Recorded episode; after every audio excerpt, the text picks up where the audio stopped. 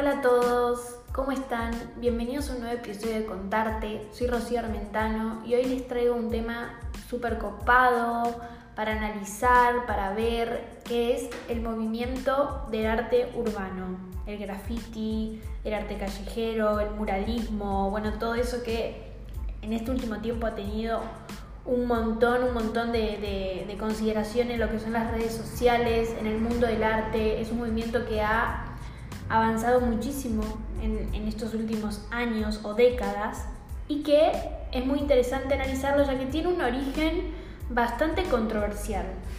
A ver, este arte fue considerado desde el principio un arte versátil, controversial y que tampoco era considerado como arte eh, hecho y derecho. Desde el primer día, desde el día uno de este movimiento, muchos no lo consideraron arte, ya que dicen que es un acto de vandalismo y de desorden social.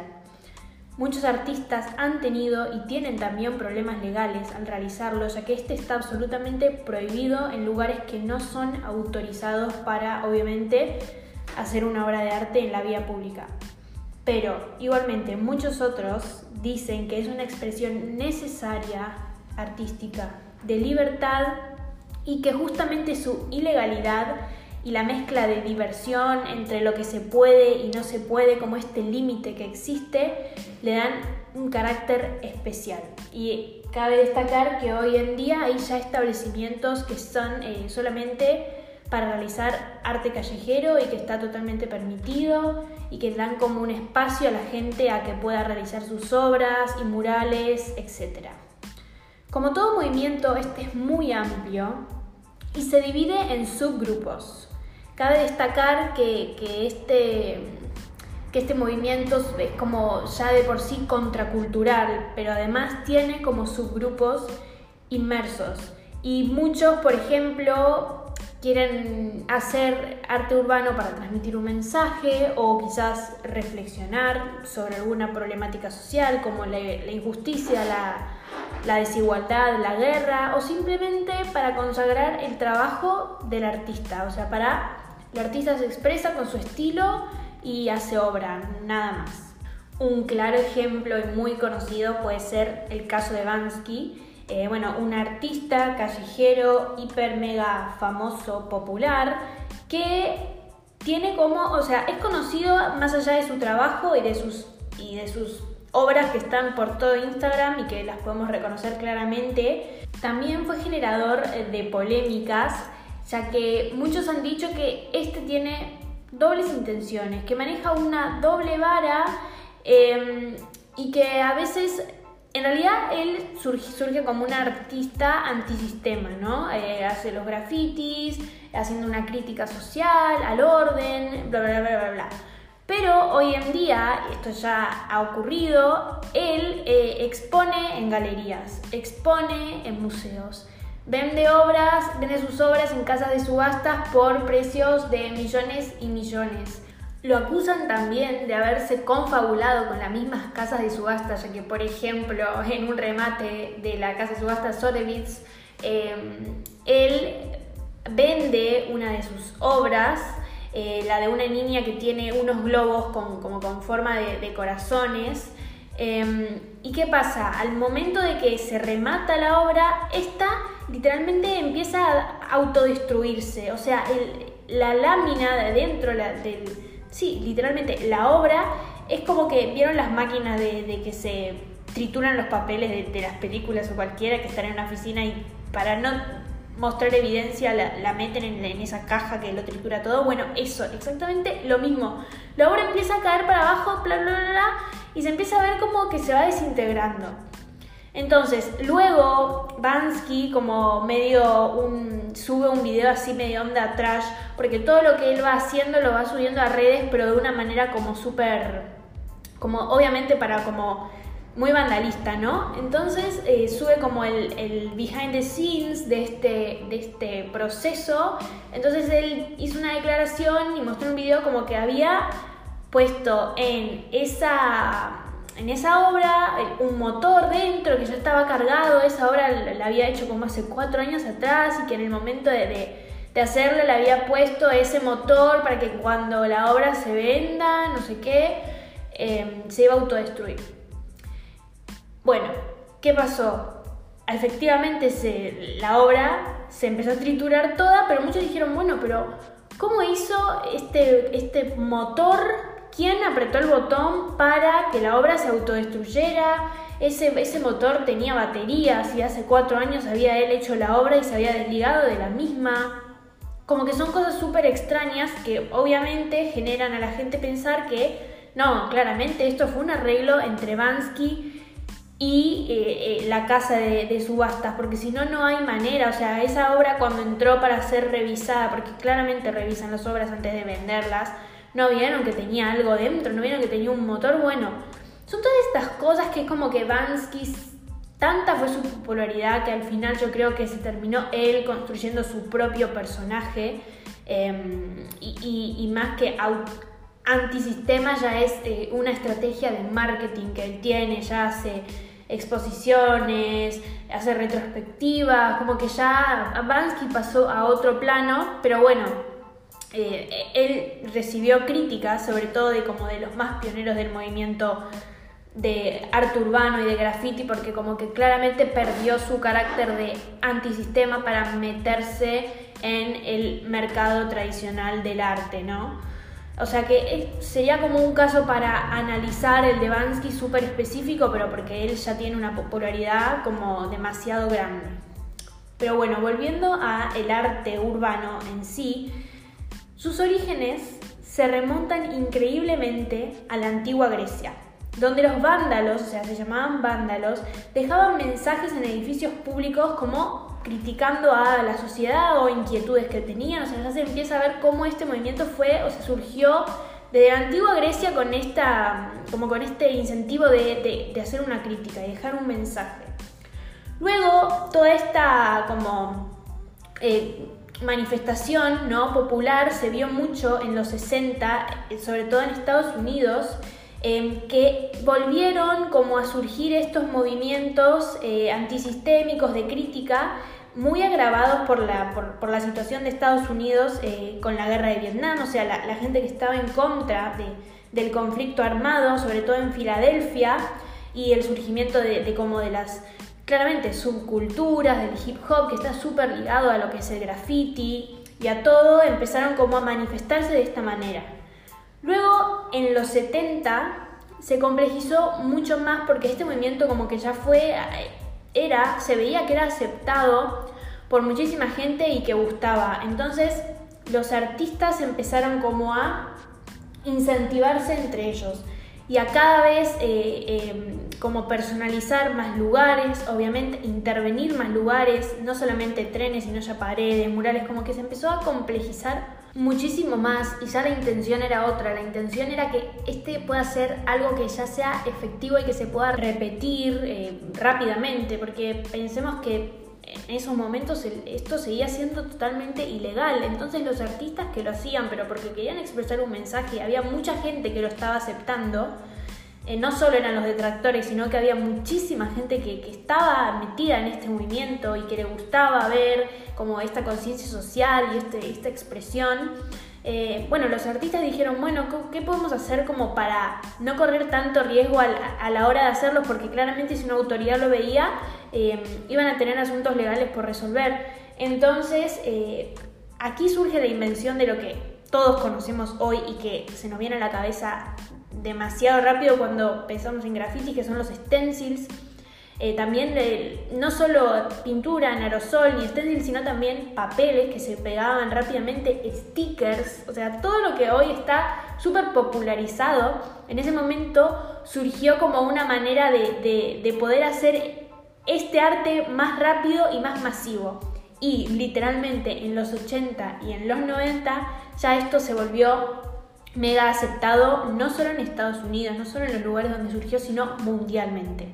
Aquí aparecieron grandes figuras como pueden ser Basquiat, eh, Kate Haring, Kenny Sharp, que son como los grandes, ¿no? Los, eh, los grandes Ain, o sea, son como los maestros de graffiti que son hiper conocidos, eh, pero que también, a ver, acá, o sea, en los 80 y en los 90 fue un boom mundial, pero también fue algo que dio vuelta al movimiento, queramos o no, porque es como que el movimiento de arte urbano se trasladó totalmente al mercado, ¿entienden? Es como lo que expliqué con Bansky antes. Eh, fue tanta la aceptación que los captadores del mercado dijeron, bueno, acá hay una oportunidad de oro para aprovecharla, hay que llevar este movimiento eh, subcultural y contracultural a el mercado. Entonces ya se empezaron a ver obras movibles, no solo eran murales, porque obviamente nosotros podemos ver eh, lienzos de Basquiat o lienzos de Kit Haring serigrafías de todo. Entonces como que este movimiento que que era algo parte totalmente antisistema, ya se trasladó y se dio vuelta un giro 360 a el mercado del arte y al capitalismo del arte, si queríamos decir. Entonces es como que se puede ver también una doble, doble moral, doble vara, pero bueno, fue un movimiento que fue tan aceptado que queramos o no, como que en un momento era obvio que iba a pasar, más cuando surgieron estas grandes figuras que, que hicieron que toda la gente quiera consumir sus obras. Entonces después empezaron a a ver objetos decorativos y cada vez son más artistas que no solo hacen murales, sino que también hacen lienzos, que intervienen en camperas, remeras, o sea, todo lo que nos podemos imaginar hoy en día surgió de esto, ¿no? De, la comercialización y de, que perdió totalmente su carácter antisistémico y que se volvió como algo, digamos, cool, que ya no era... Eh, eh, criticado por la gente que lo veía, sino como que ahora la gente pasa por una, porque se pueden ver en galerías, en museos y dicen, wow, qué bueno este arte moderno. Pero literalmente son un montón de, de subgrupos y submovimientos que surgieron a partir de esto y que hoy con el arte popular y todo están como como súper metidos y hay un montón de, artistas contemporáneos que ellos pueden decirte, no, la verdad yo, no soy un artista eh, urbano o grafitero, pero sí mi obra tiene muchísimos aspectos de este movimiento, como pueden ser Gordon Matta Clark, Saul Lewitt, Jenny Holzer, o sea, un montón de grandes que aunque no se consideran totalmente artistas callejeros, sí que tomaron un montón, un montón, un montón de, este movimiento para hacer su obra. Por último, me gustaría em, explicarles más o menos como los tipos de arte urbano que existen, que igualmente, como les dije, es tan complejo que cuesta como dividir en, en subgrupos la forma de hacer arte urbano, porque tampoco que hay reglas muy establecidas, pero sí se puede encontrar una diferencia en cuanto a los espacios y a cómo estos varían, ¿no? Por ejemplo, podemos encontrar como primera división o manera la trinolia, que es como de todas la menos elaborada, ¿no? Y, como la primera que surgió en, la historia, en el tiempo, que son eh, estas como firmas así súper rápidas y, y, como nada, así al paso, como para dejar una huella específica, son las que podemos ver a veces o tenemos como en la memoria, ¿no? De películas o cosas, eh, eh, los que se hacen en los vagones de los trenes, en las puertas, bueno, como todo en los espacios públicos, pero suelen ser pequeñas y como muy así al azar, ¿no? Digamos. Después ya tenemos eh, el, arte público, que son en edificios públicos y que se centran especialmente en, en el lugar, en donde se hacen, ¿no? Porque están muy relacionados a cuestiones políticas, entonces muchas veces se, piensan en, hacer en, edificios públicos o en establecimientos así de, los gobiernos, bla, bla, bla, ¿no? Como que quizás el mensaje, obvio, está cargado políticamente, pero también se piensa mucho en el cómo. Después tenemos em, el art graffiti, que como dije antes, a partir de los años 70, estos grupos como que ya empezaron a tomar más las calles, a hacer eh, obras más grandes y a establecerse y a diferenciarse de entre grupos. Entonces cada grupo tenía como su estilo distinto de dejar un mensaje. Entonces eso era lo que jugaba en ese momento. Como que vos ibas por la calle y ya veías una obra que tenía un estilo y unos colores diferentes o, particulares y, y lo relacionabas con un grupo en particular. Entonces esa era como la manera de diferenciarse. Estamos hablando mucho también de los suburbios. Luego está el muralismo, que es lo que se ve mucho hoy en día, ¿no? Que son obras como ya más grandísimas, que tienen una destreza bastante ya considerable, eh, como que se asemeja más a lo, tradicional que conocemos hoy en día, ¿no? Ver, ver estos murales que, que son mega famosos y que la gente se saca fotos en ellos porque además son eh, estéticamente lindos, como que ya no es tanta las ganas que tiene el arte este urbano de, como de no destruir, pero sí eh, como un acto de vandalismo, ¿no? Sino que es más sobre todo en lo que son los, los que son considerados artistas urbanos ya, como que tratan y su principal objetivo y su principal misión es como embellecer ese espacio y cuidarlo y como que fluya con el ambiente, ¿no? Ella es un acto más de paso, hago una marca y me voy, ¿entendés? No, es como que ellos quieren como que su obra quede, eh, quede ahí y que, que, y que la gente la pueda apreciar, ¿no? El, museo es la calle, el museo es esa persona que pasa y que, y que se maravilla con lo que está viendo, como nos puede pasar a todos cuando vemos una obra, un mural eh, que, nos conmueve y que pensamos, wow, ¿cuánto tiempo habrá tardado el artista en hacer eso? Eh, ¿Cómo se colgó para, para, hacerlo desde esa altura? Bueno, todas estas cuestiones que nos surgen a, la hora de apreciar una obra de, de arte urbano. Y por último tenemos el muralismo 3D, que esto ya es como lo más, más contemporáneo, porque además de, bueno, de estar en las calles, no solo en los murales, sino también claramente en la calle, em, ya juega con, con, la ilusión y con las profundidades y con las percepciones, como que ya es como que además de que nosotros lo apreciemos, ya pasamos a interactuar con esta obra, ya que hay muchas fotos que la gente como que se acuesta quizás y parece que está cayendo por, por un agujero, bueno, todas estas cosas raras que vemos en Instagram, pero que están muy buenas y muy copadas y como que quieren eh, resaltar y, promover la importancia del arte callejero y de que la gente que, tiene ese arte pueda expresarse o también em, dejar un mensaje, ¿no? Siempre desde la bondad, eh, no se quiere nunca y bueno, por lo menos eh, a mí no me gustaría como como que el, arte se use para, para, hacer un mal o provocar un mal. La verdad que eso está totalmente como denigrado, yo creo que por la sociedad, por las autoridades, por todos.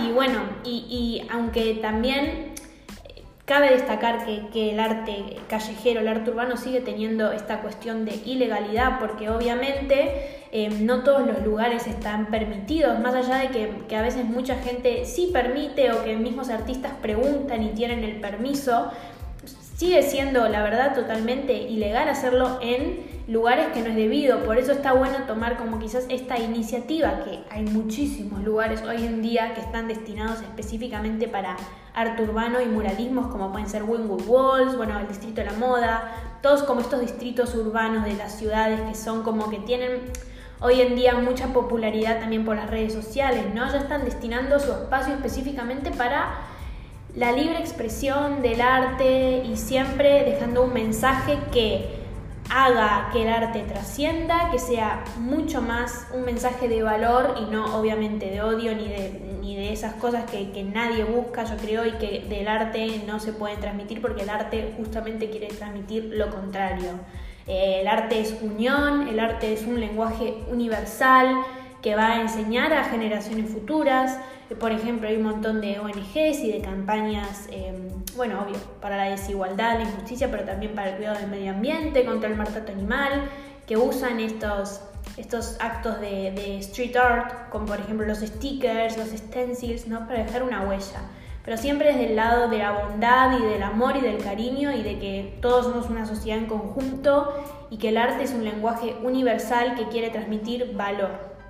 Así que cerrando un poco este tema y este como desarrollo personal, eh, les quiero dar las gracias por haber oído este episodio y que lo hayan disfrutado, que les haya interesado. Los invito obviamente a buscar, como siempre en Instagram, en Internet, esos artistas que he mencionado que están muy buenos. Y bueno, Bansky es, como ya mega popular, ya lo deben conocer, pero bueno, eh, a mí me gusta, por ejemplo, ver como esas reflexiones que, te hacen, eh, que te quedan después de ver la obra de Bansky, o esa ironía que transmite, es mucha, es mucha la ironía que transmite en general, ¿no? El street art. Pero bueno, son todas cuestiones personales, de gustos personales que estaría bueno que ustedes como que las encuentren por su cuenta, eh, bueno, buscando e investigando a más artistas, porque la verdad es que hay un montón y cada vez son más. Em, así que eso está buenísimo también. Bueno, espero que, como les dije antes, lo hayan disfrutado y nos vemos, nos escuchamos en el próximo episodio de Contarte. Un saludo.